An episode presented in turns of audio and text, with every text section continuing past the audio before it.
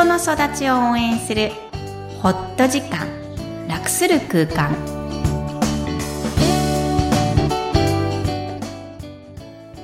皆さんこんにちは。声ラボの岡田です。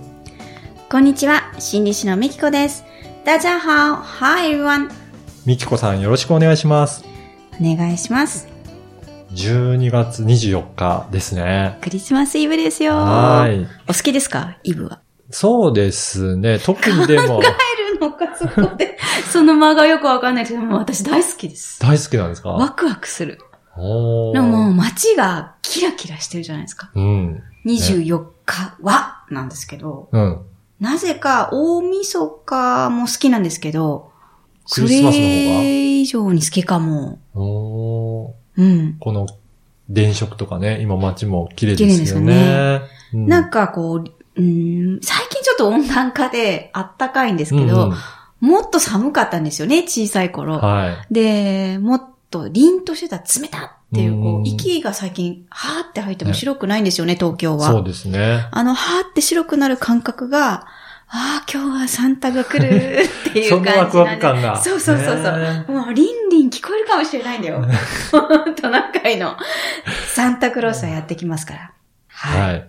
去年もね、実は、あの、振り返ったんですけど、どういう、うシチュエーションでうん。サンタを迎えるのかっていう話をしたと思うんですが、はい。今日はもうイブなので、うん皆さんが小さい頃サンタクロースを信じてたあの頃の感覚、うん。うん。果たして信じていたのかしてなかったのかも含めて、はい。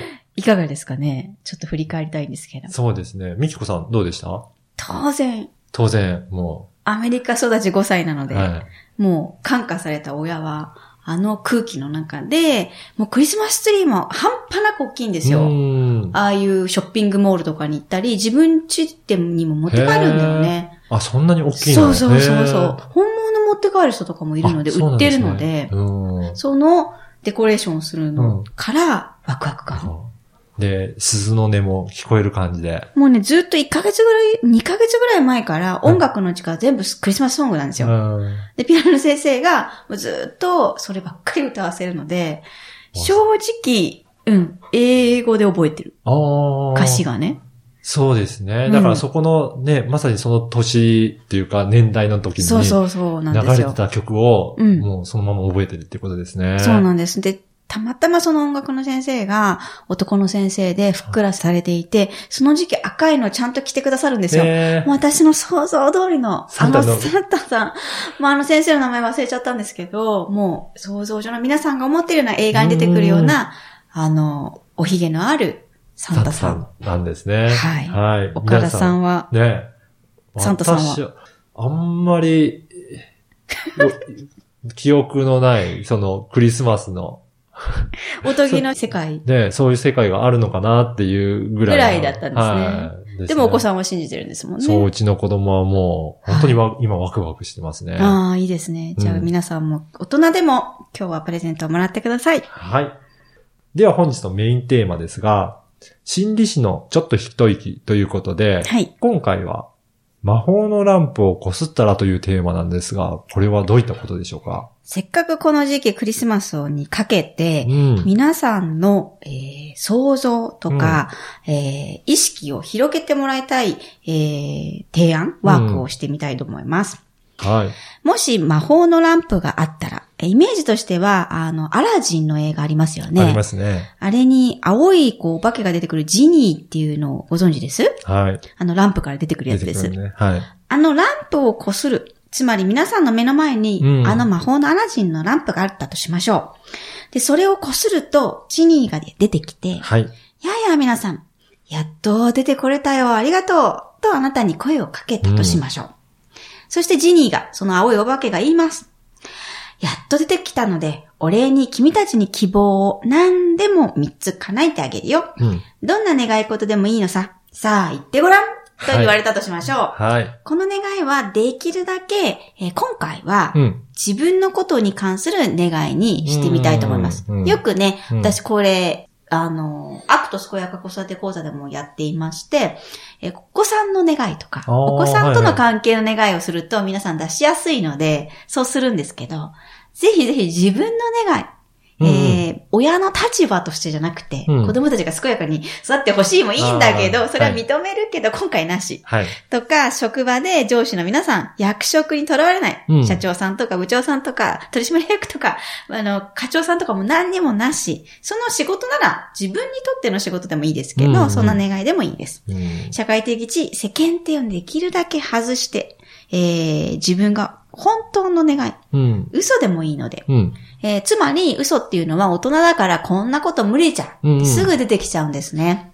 でもジニーは何でも叶えてくれるんです。はい空間も飛べ、はい。えー金銭的に関係うんない、うん。えー時代も、うん。あの昔にもいけるし、はい未来にもいけるかもしれない。うん。その何の制限もないという空間の中で、世界の中で、どんなお願いを3つ叶えたいですか、うん本当に皆さんぜひぜひね。書き出してくれてもいいかも。はい。うんで、この際なので、あの、ぜひ書いてみて、じゃあはいどんなものが出てくるかということで、はい。はい。じゃあ、今、事前に実は我々やってみたんですけど、はい。はい。みきこさん。本当私正直にやってみました。はい皆さんにぜひ、もう聞いて、恥ずかしいんですけど聞いてもらいますけど、まあ、どこでも結構講座で言ってるんですが、ニューヨーク育ちの私が最近すごく感じるのは、8歳からニューヨークに住んだことがないんですね。うん。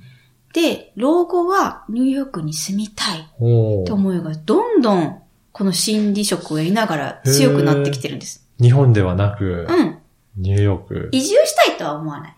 わかんない。もうどこで、何でもいいの。うんデュアルライフでもいいし、えーっと、なんで、あ、まあ、それは後で説明しますはいね。。じゃあ、それが一つ。そう。はもう二つ目は、ジニーなので、私のやりたいことは、親戚とか、えー、要は自分の親しい、うん亡くなった方と話をしたい。はい。私、兄を亡くしてるんですけど、はいとか、大事な人だったので、あと、おじいちゃんおばあちゃん、うーん。めっちゃ喋ってみたいです。ね、今この年齢だからこそ、そう喋ってね。どんな風に親を育てて思いだったのかとそか、うか。親の立場とか、あの、まあ、戦争前ですからね、絶は対。明治生まれの私、うん祖父がいるのあで、そうなんですね。はそういう人が、そう今何を言うかなとか、は絶対喋ってみたいな。い。ね。面白いっていうかね、どう考えてたのかっていうのを聞いてそうみたいそうそうそう。もうですね。喋るだけでいいです。うんはい。はいで、。最後は、これはもう本当に想像力なんですが、一日を男の子になって過ごしてみた。男の子ですね。男性 そうそう。男性よりもね、やっぱり男の子小学生ぐらいの誰を選ぶかってとこ決めてないんですけど、細かいとこまで。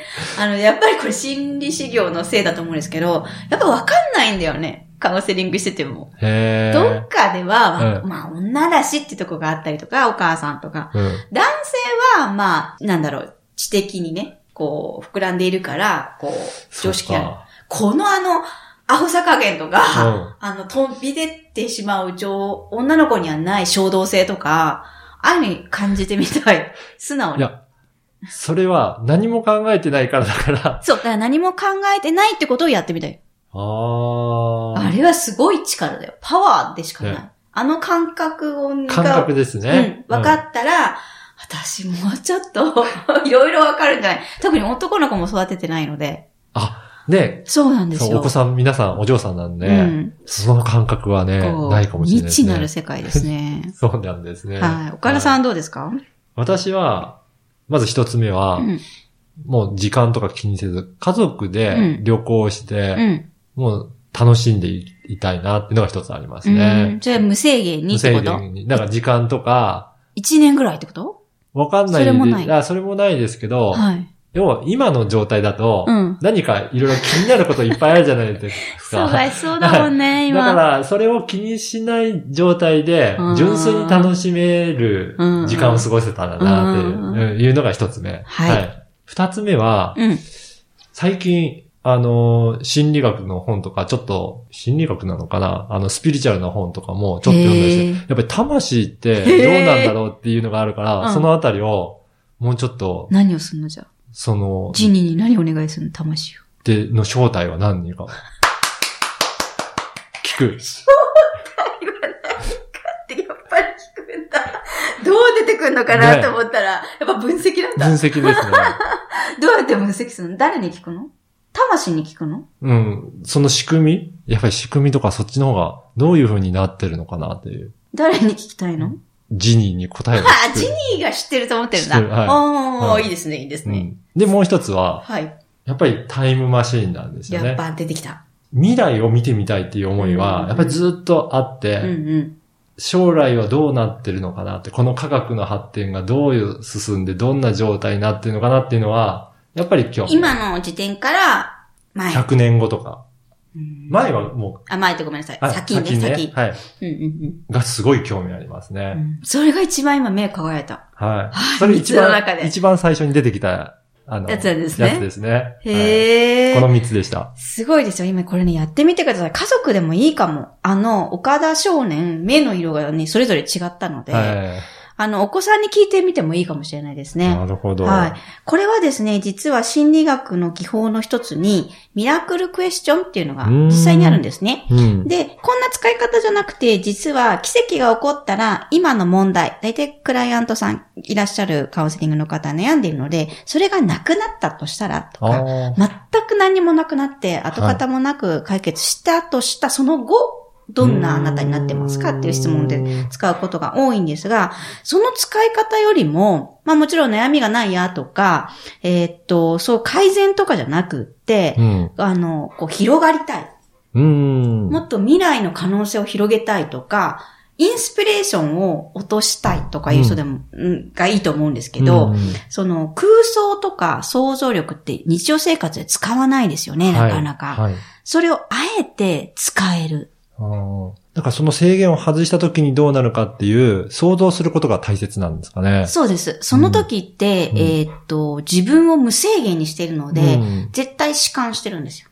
弛緩というと、緩んでる。緩んでる。思思考も緩んでるし、体も絶対緩んでるし、呼吸もきっと緩んでるかへら、ー想像力って広がっていくんですよ。身体的にも緩んでいるので、はい。どんどんどんどんイメージが広がっていく。つまり遊び心大事だよねっていうのは、実はこれなんですよね。うん自分が緩むことができる。うんあ、考えなさいって言うと絶対緩まないわけです。その逆をしているわけであって、それを考えながらも緩むことができるって体感できるので、えー実は大切なのは語ることが楽しめるようになるんです。うんそうしているうちに解決のイメージっていうのは語った中から見つけていけるので、うんあの、実は語るってことに、えーとても有効な手段っていうふうに言われています。じゃあ今日みたいに制限を本当に外して、うんで、どんどん語っていった時に、うんうん本当に体が、も心も、そうですね緩んでいくっていうことですね。だって今楽しいでしょ？楽しいですよねなんとはいなく楽しい感覚っていうのが、うんえー得られる。間違いなく得られるので、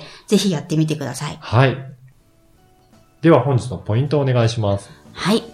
イメージの世界を展開すると想像以上の自分に出会えることができます。